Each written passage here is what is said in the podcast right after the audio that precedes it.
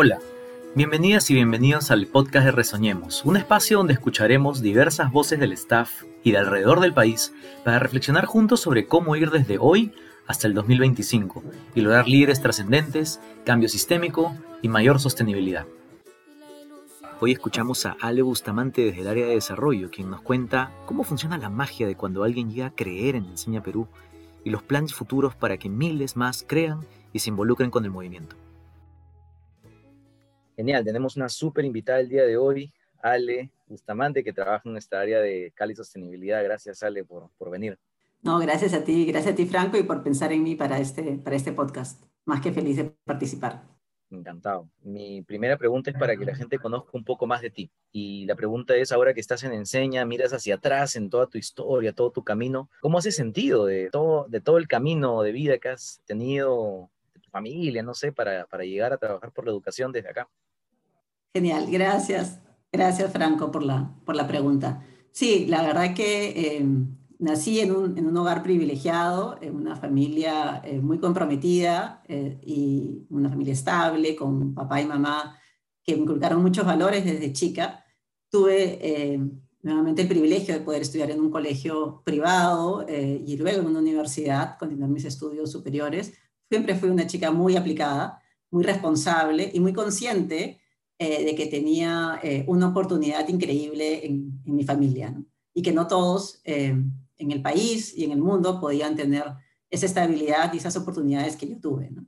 Algo que siempre conversaba con mi mamá, mi familia es arequipeña, tanto mi papá como mi mamá, mis, papás vinieron de Arequipa a Lima, yo nací en Lima, mis hermanos mayores son de Arequipa, pero siempre hablábamos mucho, mi mamá me comentaba que ella también era una chica muy aplicada en el colegio, pero cuando acabó el colegio, ya hace varios años, y quiso estudiar en la universidad, mi abuelo no la dejó, porque en ese momento, en, en, esa creencia, en esta sociedad, en Arequipa, eh, les decía que no, que, que, una chica como ella para aquí iba a estudiar a la universidad, que no necesitaba estudiar porque obviamente era, tienes que dedicarte a tu casa, ¿no? Tu casa, tu familia y, y, y no quitarle la oportunidad a otras personas eh, este puesto en la universidad. Y mi mamá se sintió muy frustrada por eso. Y fue algo que siempre me inculcó en, dar mi máximo potencial y poder desarrollar todas mis, mis habilidades ¿no? y, mi potencial que tenía. Luego, bueno, me casé, eh, me fui a vivir fuera, viví fuera, fuera de Perú muchos años, pero después cuando fui mamá, me generó esta, esta ansiedad de que, o esta preocupación, más que ansiedad, de cómo estaré, cómo educaré a mis hijos, ¿no? Porque los hijos no vienen con un manual bajo el brazo. Entonces decía, eh, ¿qué puedo hacer para que ellos desarrollen todo su potencial? Y nuevamente conecté con estos privilegios que, que, tenemos eh, algunas personas y otras no. Decidí estudiar una, una maestría en, en, educación familiar, precisamente por la que sentía esta responsabilidad de cómo eh, iba a educar a mis hijos o cómo podía aportar desde mi inquietud, que siempre creía que la educación eh, era lo mejor que podía dar o, trascender. Lo que mejor podemos dejar a nuestros hijos es una educación. Y no solamente una educación académica en conocimientos o en eh, habilidades cognitivas, ¿no? sino también en autonomía, en autoestima, ¿no? en, el desarrollar eh, tu máximo potencial como persona, más allá de los títulos o, o, los grados académicos que puedas tener. Entonces es algo que siempre me ha motivado y encontré en esta maestría esta oportunidad eh, y, trascendió porque empecé a dar eh, eh, talleres para padres y madres de familia, de cómo educar en valores, cómo educar a los hijos en las diferentes etapas de desarrollo de, de, los chicos y chicas. y fue algo muy, muy inspirador para mí. y, y, ya si antes tenía este, esta inquietud por la educación, fue algo que desarrolló mucho más en mí, ¿no? en, en cómo lograr que más personas puedan desarrollar su máximo potencial. Y así, después de algunos años y tener un terremoto en mi vida, un terremoto personal, familiar muy fuerte, y que sentía que algo tenía que devolver, ¿no? algo tenía que dar a la, a, la sociedad y en general a miles de, de, chicos y chicas que, que, podía yo aportar desde mi rol, apareció esta oportunidad en, en Enseña Perú. Y así fue como dije, bueno, esta es una, esta es una señal y bueno, postulé y gracias a Dios entré al staff y siento que ahora eh, no solamente me estoy desarrollando como persona, sino que estoy ayudando a desarrollar a otras personas y me encanta. Siento que es un privilegio poder trabajar en Enseña Perú, una organización con tanto propósito y que conecta tanto con mi propia historia, ¿no? Y con mi propio propósito de desarrollar el potencial de los estudiantes. Gracias Ale por, por contarnos tu historia, súper poderosa para mí. Y creo que me hace pensar también en, parte de mi camino, de, haber vivido X cosas y de ahí ah, me, me, encontré con Enseña Perú en el fondo. También le pasa a otras personas. Y quería preguntarte justo sobre, sobre ese camino recorrido desde el 2018, haciendo que la gente se inspire. Claro, a veces la gente dice como, sí, es la parte del dinero, pero en el fondo la gente da dinero porque cree en Enseña Perú y porque muchas veces, así como tú, así como yo, nos encontramos con Enseña Perú o con, la, con alguna posibilidad de seguir aportando al país. Entonces, quería preguntarte quizás por un par de vivencias tuyas que reflejan eso. Sí, este, realmente es, es, es, es, muy inspirador porque me acuerdo la primera vez que fui a hacer un pitch a una agroexportadora, había apenas a los pocos meses que había entrado eh, a Enseña Perú, me dijeron, Ale, tienes que ir a hacer un, un pitch, a acompañar a, a, Camila en ese momento a, hacer este pitch a esta agroexportadora, un posible socio nuevo en el, en el norte. Me acuerdo que fuimos súper preparadas con Camila, habíamos revisado, preparado la, la, presentación, y llegamos a la reunión y la chica con la que nos íbamos a reunir, que era la gerente de, de responsabilidad social, de sostenibilidad de esta agroexportadora, eh, nos dijo, en verdad, yo ya los conozco a ustedes yo he ido a la comunidad, eh, porque mi amiga que trabaja en la otra agroexportadora, que también estaba por esa zona, eh, me pasó la voz, me contó de enseña y, me lo contó muy, muy emocionada. Y, y me dice, y, yo fui, fui al colegio donde están ustedes, conversé con los PEPs, conversé con los estudiantes, conversé con los otros docentes de ese colegio, con la directora de ese colegio, hasta con los padres de familia.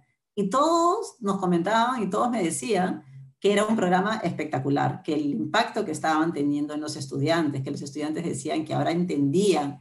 Yo para, para hacer mi primer pitch dije, Dios mío, o sea, esto es increíble, ¿no? No tengo yo que, que, venderle nada, no tengo que contarle los beneficios de nuestros programas o el impacto que esto puede tener en los estudiantes, ¿no? En este caso, esta chica había ido y había conocido in situ el, el programa, ¿no? Entonces fue para mí, fue algo como muy revelador, que era mi, primer, mi primera presentación, mi primer pitch, y, y ella me vendía a mí Enseña Perú, ¿no? Entonces fue muy, muy, muy emocionante y luego, bueno, se convirtieron en socios y, en, eh, y alguien muy, muy importante en la organización. Y luego ahí me di cuenta que en verdad esta es la relación con, con los socios y, con, y con, en general con los filántropos, está basada mucho en la confianza en, la, en, en creer, en que, en que, crean en nuestra visión, en nuestra misión, ¿no? en que quieran ser parte de este movimiento, pero como son partes a veces no, son tan, no es tan rápido como fue el caso de este socio, ¿no? A veces toca cultivar una relación durante mucho más tiempo, ¿no? Y eso me hace acordar el caso de una filántropa, que también cuando fue mi primera cena de gala, yo me acuerdo que estaba muy nerviosa porque era un evento, bueno, había que organizar un evento y recaudar un montón, un montón de dinero, pero además con mucha responsabilidad y apareció esta filántropa que fue sola, me tuve que ubicar en una mesa eh, sin que ella no conociera a nadie más, y conoció Enseña a través de esta cena y luego eh, seguimos manteniendo el contacto, ella se empezó a interesar más, en conocernos más, y luego eh, le, pedí una reunión, tuvimos una reunión presencial con ella ya para hacerle una presentación formal, y en ese momento estábamos buscando auspiciadores para Voces por la Educación le, preguntamos directamente si podía ser auspiciador o, formar parte este, de este evento. Y nos dijo que sí, y fue, fue al evento y se emocionó. Yo la vi realmente emocionada y conectada con estas, con estas historias, con el poder de la educación, con la transformación de, los participantes de, este evento. Y cada vez fue, fuimos ganando más, más confianza, una relación más cercana, seguíamos en contacto, le mandábamos información, nos reuníamos cada cierto tiempo eh, con ella. La siguiente escena de gala, el año siguiente, compró una mesa, llevó invitados, siguió aportando, siguió creciendo la relación, ¿no? Es como una relación que no se construye de la noche a la mañana, pero la relación siguió madurando, digamos. Y luego eso fue en el 2019, en el 2020, cada vez que nos conectábamos o, hablábamos con ella, nos hacía una, una donación pero sobre todo seguía conectando y se preocupaba mucho por nuestros programas, por el impacto, por los estudiantes. Luego el año pasado, cuando surge lo de la pandemia, fue una de las personas que más se preocuparon por cómo están, cómo están estudiando, cómo están trabajando, cómo están los PEPs, cómo están de salud, cómo están sus estudiantes. O sea, no solamente era una relación meramente transaccional, sino ya había una relación de, confianza, de cariño, de preocupación mutua. Cada vez que le mandábamos un correo, independientemente eh, a lo largo del año, eh, nos hacía una donación. Y luego vino este año, en el 2021, después de ya casi tres años de, relación con esta filántropa, nuevamente era, ¿qué necesitan? ¿Cómo están ustedes? Ella nos preguntaba a nosotros, ¿no? ¿Cómo están? ¿Qué necesitan? ¿En qué los más nos puede ayudar? Y tuvimos nuevamente una reunión con ella y le contábamos que estábamos un poco preocupados porque nos faltaban ciertos recursos para cubrir algunas plazas de, de, y nos preguntó directamente, ¿cuánto necesitan? Y cuando le dijimos, me acuerdo con, con Aldo, que le dijimos cuánto es lo que necesitábamos, dijo, y ahora es una de las filántropas más importantes de, de Enseña. Creo que son historias inspiradoras, Ale, porque creo que resaltan varios aspectos, ¿no? El, el, aspecto de, primero, en esa primera historia, es que hubo chamba de, de, personas para llegar a ese punto, ¿no? De una persona que termina estando convencida con enseña que no, no tenías tú que convencerle.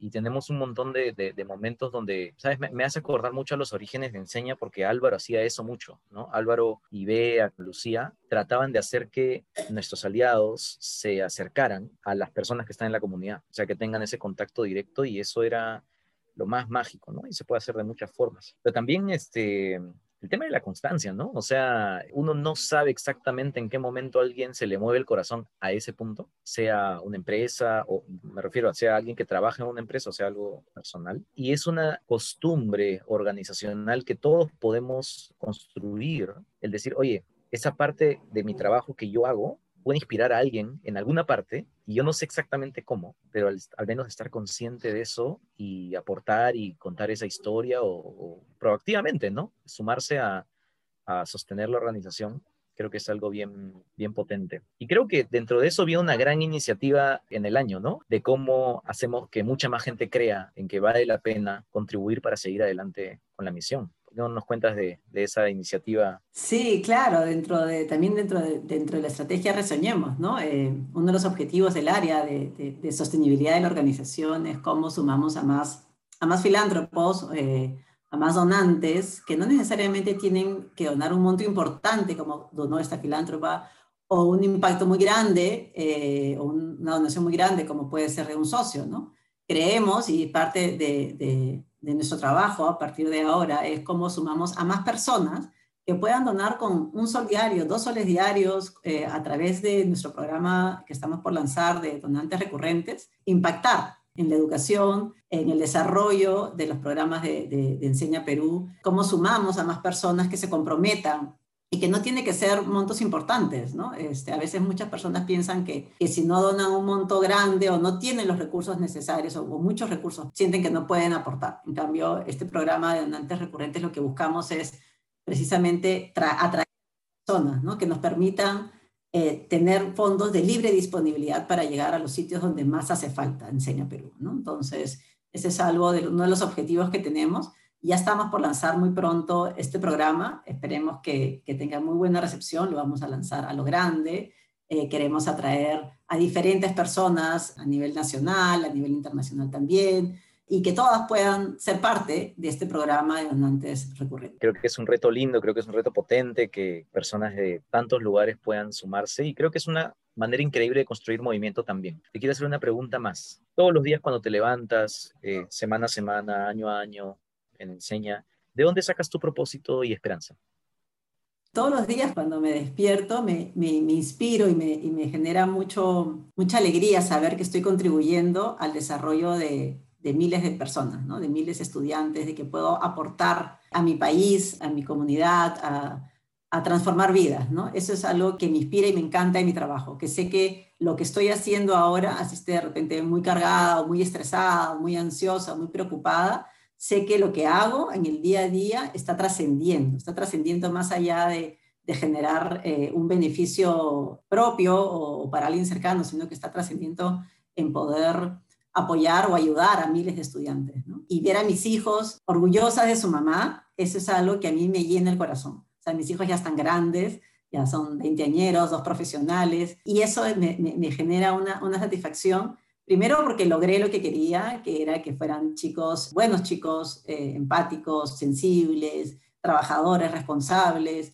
pero sobre todo que tienen una, una visión del mundo muy grande, ¿no? muy amplia, y el compromiso que tienen con el país ¿no? Eh, y, con, la sociedad en general. Entonces, eso para mí es súper inspirador. Y sobre todo que vean que su mamá sigue trabajando por otros y que ellos me ayudan porque me dan, me dan mucha energía para seguir.